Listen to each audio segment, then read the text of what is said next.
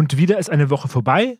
Heute ist Samstag und Sie hören hier eine neue Folge der Elbvertiefung. So heißt der Hamburg-Podcast der Zeit. Ich bin Florian Zinnecker, einer der beiden Leiter des Hamburg-Ressorts. Und mit mir im Studio ist mein Kollege Frank Drieschner. Hallo, lieber Frank. Hallo, Florian. Wie jede Folge der Elbvertiefung dreht sich auch diese um ein Thema, das die Stadt gerade bewegt. Und unser heutiges Thema bewegt die Stadt eigentlich immer, würde ich sagen. Es ist nämlich der Verkehr auf den Straßen Hamburgs. Gerade in den letzten Wochen gab es dazu einige Schlagzeilen, ein paar davon auch bei uns. Etwa die, dass laut einer Studie des ADAC die Verkehrsteilnehmer in Hamburg besonders unglücklich sind. Und am unglücklichsten sind die Autofahrer. Lieber Frank, du hast die Studie gelesen und darüber geschrieben. Worum geht es da genau und was wurde untersucht? Man hat in allen größeren deutschen Städten jeweils 600 Verkehrsteilnehmer befragt, wie sie so zurechtkommen. Im Auto, auf Fahrrädern, zu Fuß. Das Ergebnis war übrigens nicht, dass die alle unzufrieden sind, sondern bloß, dass sie früher noch zufriedener gewesen sind. Sie sind überwiegend zufrieden. Am wenigsten zufrieden sind allerdings die Autofahrer und bei denen nimmt die Zufriedenheit auch deutlich ab. Ist das ein Sonderfall in Hamburg oder sind generell deutschlandweit die Autofahrer am unzufriedensten? Das ist überall so. Mhm. Und woher kommt die besondere Unzufriedenheit der Hamburger Autofahrer? Also die Erklärung dafür, dass sie vielleicht noch unzufriedener sind als Autofahrer ohnehin schon, mag daran liegen, dass diese Stadt in etwas verrückter Weise über Straßenverkehr diskutiert. Autofahrer, das ist einfach eine Tatsache, der muss man sich stellen, sind das Problem des Straßenverkehrs aller Städte. Auch in Hamburg. Und in Hamburg haben wir seit einigen Jahren einen grünen Umweltsenator, der daran nicht nur etwas ändern möchte, sondern der das auch ausspricht und der seine Verkehrsbehörde Verkehrswende genannt hat. Und für viele Autofahrer ist das offenbar eine deutliche Herausforderung und all das, was sie sowieso plagt, Staus und Baustellen zum Beispiel, ist neuerdings halt Schuld der grünen Verkehrsbehörde. Wir müssen vielleicht eine Sache noch erklären. Du hast gesagt, Autofahrer sind in allen Städten eigentlich das Problem im Straßenverkehr. Wieso? Städte sind nicht für Autos gemacht. Städte wurden gebaut in Zeiten, in denen es Pferdefuhrwerke gab und dafür ist der Verkehrsraum bemessen. Jetzt haben wir hier in Hamburg in einer Stadt mit 1,9 Millionen Einwohnern über 800.000 Autos. Jedes einzelne vier Quadratmeter groß. Jedes einzelne nimmt im Straßenraum bestimmt 20, 30 Quadratmeter ein, wenn es mal unterwegs ist. Dafür reicht der Platz einfach nicht. Jetzt würde ich sagen, wenn ich hier direkt aus dem Fenster schaue, aus der Redaktion auf die Straße und eine Straßenecke weiter auf die Willy-Brandt-Straße, ich würde schon sagen, dass die Stadt sehr auf Autos ausgelegt ist und für den Straßenverkehr vielleicht nicht gebaut, aber doch optimiert. Ist das nicht so? Naja, du siehst das Ergebnis eines weit über 100 Jahre dauernden Umbauprozesses. Aber das Ergebnis ist natürlich nicht, dass in Hamburg alle Autofahrer jederzeit gut vorankommen könnten. Das ist nirgends so. Morgens im Stoßverkehr wird es langsam, dann wird es wieder ein bisschen besser. Abends im Stoßverkehr wird es nochmal langsam. Nachts geht es richtig schnell und so weiter. Besser geht's nicht. Jetzt hast du gesagt, der grüne Verkehrssenator Agnes Tjax möchte an dem Status quo was ändern und tut das ja auch schon. Was möchte er ändern? Er möchte Alternativen zum Autoverkehr fördern. Radverkehr, öffentliche Verkehrsmittel. Und das tut er auf eine sehr gemäßigte Weise. Es wird ihm ja auch ab und an vorgeworfen, ne, dass er so eine, also ja, ausdrücklich autofahrerfeindliche Politik macht und den Leuten das Autofahren vergrault. Ja, das ist eine bisschen verrückte Hamburger Perspektive. Allein schon die Autofahrer zu sagen, als wären sie sozusagen ein Kollektiv und nicht eine Gruppe, wo jeder einzelne andere Interessen hat. Jeder Autofahrer ist ja jedem anderen im Weg. Guck nach Stockholm. Die haben 2007 etwas wirklich Radikales getan. Sie haben eine City-Maut eingeführt. In Hamburg würde man sagen, wahnsinnig autofeindliche Maßnahme. In Stockholm haben sie gesagt, das ist eine Maßnahme gegen Stau. Wir haben jetzt weniger Autoverkehr und die Autofahrer in Stockholm sind jetzt auch echt gut unterwegs. Die fahren im Stadtbereich 27 Stundenkilometer im Schnitt. Zum Vergleich Hamburg 22 und München ist noch erheblich langsamer. Muss man nicht autofeindlich finden, so eine Politik. Funktioniert die denn? Gut genug. Also Du wirst nie Verhältnisse haben, dass alle im Straßenverkehr glücklich sind. Du könntest immer schneller fahren, wenn alle anderen Autos einfach nicht da wären. Du könntest als Fahrradfahrer auch besser zurechtkommen, wenn dein Weg so breit wie eine Straße und total eben wäre. Besser geht immer. Konkret auf die Politik des Verkehrssenators gemünzt, der ist jetzt ja auch schon einige Jahre im Amt. Gibt es da schon Ergebnisse? Also kann man sagen, dass es messbar weniger Autos auf den Straßen gibt? Es gibt ein paar Befunde, die in diese Richtung deuten. Man kann einer recht großen Umfrage unter 4000 Hamburgern entnehmen, dass der Autoverkehr gegenüber der Zeit vor der Pandemie um beinahe ein Drittel abgenommen hat. Ich finde diese Zahl so erstaunlich, dass ich sie nicht ganz glaube. aber die Richtung ist eindeutig. Und man kann nebenbei auch zeigen, dass der Autoverkehr ein bisschen besser fließt als vor der Pandemie. Nicht sensationell besser, aber doch besser. Auch das ist natürlich ein Erfolg. Du hast gesagt, besser geht es eigentlich nicht, als es jetzt funktioniert. Du hast die Entwicklung gerade skizziert und die Verbesserungen genannt. Trotzdem sind die Leute unzufrieden. Das habe ich noch nicht verstanden. Wie passt das zusammen? Naja, ich stelle mir vor, du sitzt im Auto, du fährst bis zu dem Auto vor dir und dann musst du stehen bleiben oder langsamer werden. Das kannst du jetzt für ein unvermeidliches Übel des Autoverkehrs halten oder für eine besondere Schikane der grünen geführten Verkehrsbehörde. Und in Hamburg scheint eher letzteres der Fall zu sein. Kann es sein, dass die Unzufriedenheit, also die der ADAC ja hier gemessen hat, auch deswegen so groß ist, weil man sie eben dauernd misst und weil man sie dauernd benennt und darüber spricht und darüber berichtet? So oft gemessen wird sie gar nicht. Das ist alle vier Jahre der Fall in der großen Umfrage Mobilität in Deutschland, der zufolge übrigens alle Verkehrsteilnehmer im Großen und Ganzen eher zufrieden als unzufrieden sind. Und der ADAC hat es jetzt zum zweiten Mal gemacht. Diese ADAC-Studie hat ja nicht ergeben, dass alle total unzufrieden sind, sondern bloß, dass die Leute früher mal zufriedener waren. Und das mag nicht so sehr mit den wirklichen Verhältnissen zu tun haben, sondern damit, wie sie die heutigen Verhältnisse deuten. Nämlich, dass alles vielleicht viel besser sein könnte, wenn bloß nicht der politische Gegner an der Regierung wäre. Also du würdest sagen, so verstehe ich dich, dass diese Studie schon politisch ist, dass dahinter schon ein Interesse steht, zumindest an der Lesart, dass die Verkehrsteilnehmer in Hamburg jetzt als nicht besonders zufrieden mit dem Status quo gelten. Tatsächlich enthält diese ADAC-Studie eine ganze Menge Daten. Wenn man sie so weit verdichtet, dass am Ende bloß übrig bleibt, Autofahrer immer unzufriedener, ja, das ist eine politisch starke Verkürzung. Aber man kann in der Tat auch fragen, wie sinnvoll das ist, Leute nach ihrer Zufriedenheit zu fragen. Also mit anderen Worten, nach dem Unterschied zwischen dem, was sie erwarten und dem, was sie tatsächlich erleben, statt objektive Messwerte zu nehmen. Durchschnittsgeschwindigkeiten, morgen, mittags, abends, solche Sachen. Da wäre man ein bisschen näher bei den Fakten. Geht denn aus der Studie auch noch mehr hervor, zum Beispiel konkrete Ursachen oder konkrete Anhaltspunkte, worüber die Autofahrer, Fahrradfahrer, Fußgänger denn unzufrieden sind, was man also besser machen könnte, wo anzusetzen wäre? Das ist ganz erstaunlich, aber auch interessant. Man sieht da, wie wenig die Unzufriedenheit mit den tatsächlichen Verhältnissen zu tun hat. Völlig unbestreitbar sind die Radwege in Hamburg in den letzten Jahren besser und besser geworden. Und die Radfahrer sind deutlich unzufriedener als früher. Es ist auch völlig unbestreitbar, dass die Barrierefreiheit in den ÖPNV erheblich ausgebaut worden ist. Auch damit wächst die Unzufriedenheit. Und es gibt eine Menge Messwerte für den Autoverkehr, die zeigen, dass er eher ein klein bisschen flüssiger geworden ist als in den Jahren vor der Pandemie. Die Unzufriedenheit wächst trotzdem. Lass uns über ein Detail der Unzufriedenheit reden, das ich besonders bizarr finde, nämlich die Unzufriedenheit mit der Baustellenkoordination. Da muss ich jetzt wirklich ein bisschen ausholen. Stell dir einen Konferenztisch vor, da sitzen Vertreter der Verkehrsbehörde und der Polizei und aller Bezirke und von Hamburg Wasser und von Hamburg Wärme und planen die Baustellen dieser ganzen Stadt. Wirklich wahnsinnig komplex, sehr, sehr viel zu berücksichtigen. Zum Beispiel gibt es gerade eine große Baustelle auf den Autobahnen, sodass es keinen Asphalt mehr für die Stadt gibt wird auf der Autobahn vielleicht gerade Flüsterasphalt eingebaut. Den können wir in Hamburg überhaupt nicht brauchen. Und dann optimieren die die Baustellen der gesamten Stadt in einem Tempo, das wirklich atemberaubend ist. Jeder muss eine Baustelle vorstellen. Er hat eine einzige Folie, für zwei Folien bleibt keine Zeit, dann kommt die nächste. Das ist ein total komplexes Optimierungsproblem. Und wer da nicht tief drin steckt, sollte dazu eigentlich überhaupt keine Meinung haben. Das ist ein bisschen so, als würdest du in der Fußgängerzone Leute fragen, wie sie das Niveau der Gehirnoperationen im UKE finden. Aber trotzdem haben alle dazu Meinungen geäußert. Ja, die Gegenperspektive ist natürlich die, die man hört, wenn man hier Taxi fährt oder selber Auto fährt und sich dann irgendwann äh, unterhält und sich möglicherweise auch in den Stau ein bisschen reinsteigert. Es wird hier gebaut und dort gebaut und man hat das Gefühl, das passt nicht richtig zusammen und irgendwas hätte besser organisiert werden können. Das ist also falsch, dieser Eindruck. Der Eindruck ist, soweit ich das wissen kann, falsch. Aber vor allen Dingen nur sehr wenige Experten, die ein sehr, sehr kompliziertes Optimierungsproblem lösen können, vielleicht eine Idee davon haben, ob man das noch besser hätte machen können. Beim Blick durch deine Windschutzscheibe siehst du das einfach nicht. Wird denn in Hamburg messbar mehr gebaut als in anderen Städten dieser Größenordnung? Nein, das denke ich ist nicht der Fall. Das war eine Zeit lang so, weil eine Zeit lang eine frühere Hamburger Stadtregierung, die CDU-geführte Regierung, in finanziell sehr, sehr knappen Zeiten das Straßennetz hat verfallen lassen. Aber inzwischen ist da ein ungefähr normaler Zustand wiederhergestellt.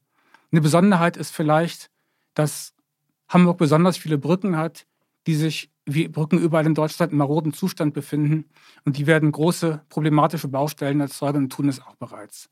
gerade beispielsweise am Ferdinandstor direkt neben dem Bahnhof. Da werden wirklich viele Staus erzeugt, unvermeidlich. Wird denn, ich drehe die Frage mal um, denn genug gebaut jetzt gerade? Wenn ich auf die Straßen schaue, sehe ich, bin gestern erst wieder über eine Buckelpiste gefahren in der Nebenstraße in einem, in einem Wohngebiet, wo sich wirklich Schlagloch an Schlagloch reiht. Hat das was mit dem kalten Winter zu tun oder woran liegt das? Ja, klar, haben Schlaglöcher auch was mit dem kalten Winter zu tun. Aber auch das ist Teil des Optimierungsproblems. Klar, man könnte versuchen, noch mehr zu bauen. Das müsste man dann jahrelang tun, bis die Straßenbauwirtschaft das entsprechende Produktionsniveau auch erreicht hat. Dann hätte man allerdings so viele Baustellen auf der Straße, dass der Verkehr deutlich schlechter fließen würde. Man muss das nebeneinander haben. Einerseits den Verkehr, den man möglichst in Gang halten will, andererseits die Straßen, die man möglichst in einigermaßen akzeptablen Zustand halten will. Ich verstehe, dass du sagst, es läuft gut auf Hamburgs Straßen.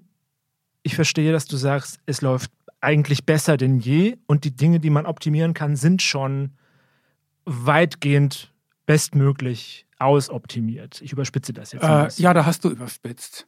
Tatsächlichen Verhältnisse sind natürlich auch Kompromisse. Kompromisse zwischen dem, was man den Autofahrern zumuten kann, zum Beispiel. Wenn die Wutwelle noch höher schwappt, dann wird diese Politik einfach beendet. Man könnte erheblich weitergehen. Man könnte, und das wäre vermutlich gut für die Stadt, so weit gehen wie die Stockholmer mit ihrer City-Maut. Was wirklich Radikales haben die Groninger getan. Die haben ihre Innenstadt in vier Bereiche geteilt und aus keinem dieser Bereiche kann man mit einem Auto in einen der anderen Bereiche fahren, sondern immer nur drumherum. Das sind dann Maßnahmen, die wirklich viel Verkehr verlagern, weg vom Auto. Die führen dann dazu, dass, ja, der Rest des Autoverkehrs besser fließt, aber dass auch wirklich viel Verkehr auf andere Verkehrsmittel umsteigt. Gemessen daran ist das, was in Hamburg geschieht, sehr, sehr gemäßigt. Jetzt hast du die Frage schon halb beantwortet. Ich stelle sie trotzdem, denn vielleicht gibt es ja noch mehr Punkte. Was wäre denn noch zu optimieren aus deiner Sicht, wenn man unter den Status quo jetzt einen Strich zieht und du entscheiden könntest, wo würdest du jetzt ansetzen, wo würdest du Geld reinstecken, was wäre zu tun, wie könnte es noch besser werden? Wenn ich könnte, würde ich sehr gerne dieses wahnsinnig teure Projekt U5 stoppen.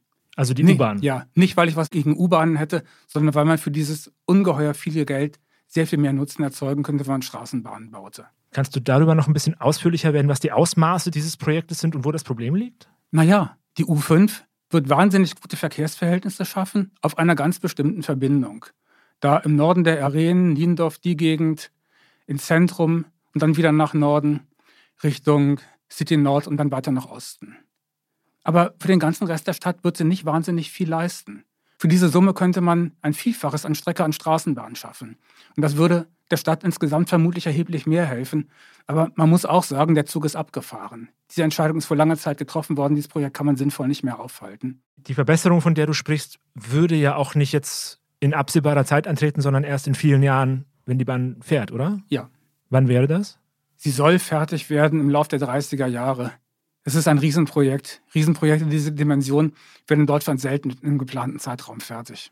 Lass uns nochmal auf die Straßen zurückschauen, also auf diesen ja, sogenannten, so empfundenen Kampf zwischen Autofahrern, Fahrradfahrern, Fußgängern und den Menschen, die sich da bewegen. Hast du in dem Stapel Papier, der vor dir liegt, Zahlen, wie die Größenverhältnisse sind? Also wie viele Autos, wie vielen Fahrradfahrern, wie vielen Fußgängern gegenüberstehen? Wir haben ein bisschen über 800.000 Autos in der Stadt. In den letzten zehn Jahren sind im Schnitt so 7.500 pro Jahr dazugekommen. Mal ein bisschen mehr, mal weniger. Man weiß, ungefähr jeder Fünfte steigt täglich aufs Fahrrad. Ungefähr jeder Zweite fährt regelmäßig Auto. Auch ungefähr jeder Zweite hat mit dem Auto fast gar nichts zu tun. Das wichtigste Verkehrsmittel ist der ÖPNV. Zweieinhalb Millionen Fahrten am Tag. Bewegt sich da was? Du hast schon gesagt, die Zahl der Autofahrer geht ein bisschen zurück? Wie ist da die Dynamik? Ja, das ist ganz interessant. Die Zahl der Autos nimmt zu, aber die zurückgelegten Strecken nehmen offenbar ab. Das ist insbesondere während Corona wohl geschehen. Mehr Leute bleiben zu Hause und als sie dann wieder zurückgekehrt sind in die Verkehrsmittel, sind sie eher in die öffentlichen Verkehrsmittel zurückgekehrt, aber nicht so sehr in ihre Autos. Das heißt, es werden mehr Autos, die in der Stadt zugelassen sind, aber weniger Autoverkehr auf den Straßen. Ja. Du befasst dich ja seit vielen Jahren mit dem Thema. Warum eigentlich? Wie, wie kamst du eigentlich dazu? Naja, einmal ist es ein zentrales Thema in der Großstadt, aber man kann auch sagen, mein Verhältnis zum Verkehr ist eher ein bisschen ungewöhnlich, weil ich seit vielen, vielen Jahren Alltagsradfahrer bin, auch zu einer Zeit, in der solche Leute noch eher Exoten waren. Heute ist das ja ein relativ normaler Lebensstil. Wie ist deine Perspektive auf Autofahrer? Nimmst du da tatsächlich auch so eine Gegnerschaft wahr, wie sie unter anderem in dieser Studie ja behauptet wird? Rein subjektiv habe ich das Gefühl, dass das früher schlimmer war. Heute habe ich was ganz Irres erlebt. Ein sehr großes Auto, ein SUV, ist bestimmt 500, 600 Meter in meinem Tempo neben mir hergefahren. Das war schon gespenstisch. Schmaler Radweg, bloß ein weißer Streifen, daneben das Auto. Der hatte sich offenbar irgendwie über mich geärgert und gab mir zu verstehen, ja, ich bin hier, ich wiege zwei Tonnen, ich könnte jetzt einen ganz kleinen Schlenker machen. Irgendwann war er weg. Werbung. Diese Woche in der Zeit? Die Bücher des Frühlings. 16 Seiten blühende Fantasie. Von gefährlichen Liebschaften, einer Flucht auf dem Mississippi und magische Erzählkunst. Das Literaturspezial zur Buchmesse in Leipzig. Die Zeit, Deutschlands größte Wochenzeitung. Jetzt am Kiosk oder direkt bestellen unter zeit.de/slash bestellen.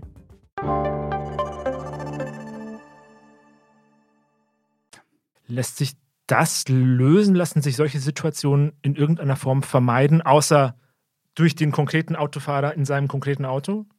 Cool bleiben, gelassen bleiben. Es ist ja nicht wirklich was passiert. Und wir alle ärgern uns mal über was. Wir haben es punktuell immer mal wieder gestreift, aber noch einmal zusammenfassend. Wie wird sich denn die Lage auf den Straßen in den nächsten Jahren entwickeln? Wird es weiter besser? Wird es Probleme geben? Wird es irgendwann keine Autos mehr geben? Werden wir irgendwann drei Meter breite Fahrradwege haben? Was ist deine Prognose? Das widerspricht sich nicht. Ja, ich glaube eher, dass das tendenziell besser wird. Ja, wir werden weiterhin Probleme haben. Probleme sind das Thema des Straßenverkehrs. Ich stelle mir vor, dass die Welt ein Ende einfacher und weniger kompliziert wird, wenn meine Generation, die Generation der Boomer, allmählich abtritt. Wir sind im Großen und Ganzen mit dem Auto als dem eigentlichen Verkehrsmittel groß geworden. Das wird uns auch nicht mehr auftreiben. Wenn irgendwann die Millennials in diesem Land den Ton angeben, für die Autos bloß ein Verkehrsmittel unter vielen sind, wird die Welt vielleicht vernünftiger und rationaler sein. Das heißt, dein Rat wäre tatsächlich ganz platt, fahrt weniger Auto, fahrt mehr Fahrrad. Ist das die Lösung? Darauf könnte ich mir vorstellen, wird es auf lange Sicht hinauslaufen. Nicht nur Fahrrad, auch die öffentlichen Verkehrsmittel, hoffe ich mal, werden sehr viel besser sein, als sie es heute sind. Ich hoffe, dass diese goldenen Moja-Busse leistungsfähig und billig sein werden, überall herumfahren werden, um meine Generation, wenn sie mal alt und hilflos sein wird, bequem und schnell von A nach B zu bringen. Auf all so eine Dinge hoffe ich natürlich. Ich muss noch kurz bei diesem Punkt bleiben. Wenn es so einfach wäre, wie du sagst, warum sind wir da noch nicht? So etwas wie wir gibt es ja nicht. Es gibt eine große Zahl von Autofahrern, wie gesagt, jeder zweite in dieser Stadt macht das täglich oder fast täglich und ein nicht ganz kleiner Teil davon hält die Verkehrspolitik für eine Zumutung und möchte das am liebsten beenden. Im Hamburg-Hack würde ich gerne noch kurz bei deiner Rolle als Fahrradfahrer im Stadtverkehr bleiben. Wir haben in Hamburg vergleichsweise harte Winterwochen hinter uns. Es hat tatsächlich mal geschneit in der Stadt. Es gab Glatteis, die Fahrradwege waren vereist. Wenn ich mich richtig erinnere, bist du weiter Fahrrad gefahren. Wie kriegst du es hin? Wie bist du ausgerüstet in dieser Zeit, ohne permanent Angst haben zu müssen, zu verunfallen? ich sollte vielleicht damit anfangen, dass ich tatsächlich zweimal gestürzt bin. Das war nicht furchtbar dramatisch, das war bei niedrigen Geschwindigkeiten. Aber ein erster Rat wäre, wenn man hundertprozentig sicher sein will, auf keinen Fall jemals zu stürzen mit dem Fahrrad, auch nicht bei niedrigen Geschwindigkeiten, dann sollte man das bei diesem Wetter lassen. Ansonsten, ich habe auf einem meiner Räder Winterreifen. Wäre ich perfektionistischer, würde ich Spikes aufziehen. Auch das gibt es für Fahrräder und Nachbarn von mir machen das. Ich drücke mich davor, weil es Arbeit ist und weil die Winter dann ja meistens doch nicht so sind. Was sich auch bewährt hat, ist, in den ganz schneereichen Tagen sind ja auch nicht so viele Autos unterwegs. Und wenn man dann nicht gerade in den Stoßzeiten unterwegs ist, kann man auch auf den Straßen mal ganz gut zurechtkommen. Die sind gestreut und da fährt es sich leichter. Also auch bei Schnee und Eis. Besser als auf den Radwegen, auf jeden Fall, ja. Und wie viele Schichten Klamotten hast du dann übereinander an, um nicht vom Hamburger Wind durchfroren zu werden? Das ist gar nicht so sehr anders als sonst. Es kann dann ziemlich warm werden auf dem Fahrrad. Lieber Frank, das war sehr interessant. Herzlichen Dank dafür, dass du hier warst. Das war unsere erste Folge und ich bin sicher nicht letzte Folge zum Thema Verkehr in Hamburg. Liebe Hörerinnen und Hörer, ich danke Ihnen sehr fürs Zuhören. Wenn Sie mögen, schreiben Sie uns an hamburg.zeit.de. Widersprechen Sie uns übrigens auch gern, auch einzelnen Thesen, die wir hier aufgestellt haben. Sie können diesen Podcast auf der Plattform Ihrer Wahl abonnieren. Viele von Ihnen tun das auch. Das freut uns sehr. Falls Sie unseren Newsletter noch nicht kennen, in dem wir Sie jeden Werktag um 6 Uhr morgens über alles Wichtige in der Stadt informieren, können Sie auch den abonnieren. Der heißt auch Elbvertiefung und Sie finden ihn unter zeit.de slash Elbvertiefung. Und dann bleibt mir noch Danke zu sagen, nämlich den Podcast-Kolleginnen und Kollegen von Zeit Online bei Pool Artists. Und äh, ja, nächste Woche steht hier wieder meine Kollegin Maria Rossbauer. Wenn Sie mögen, hören wir uns übernächste Woche wieder. Ich freue mich drauf. Schönes Wochenende. Tschüss. Auch von mir, danke fürs Zuhören.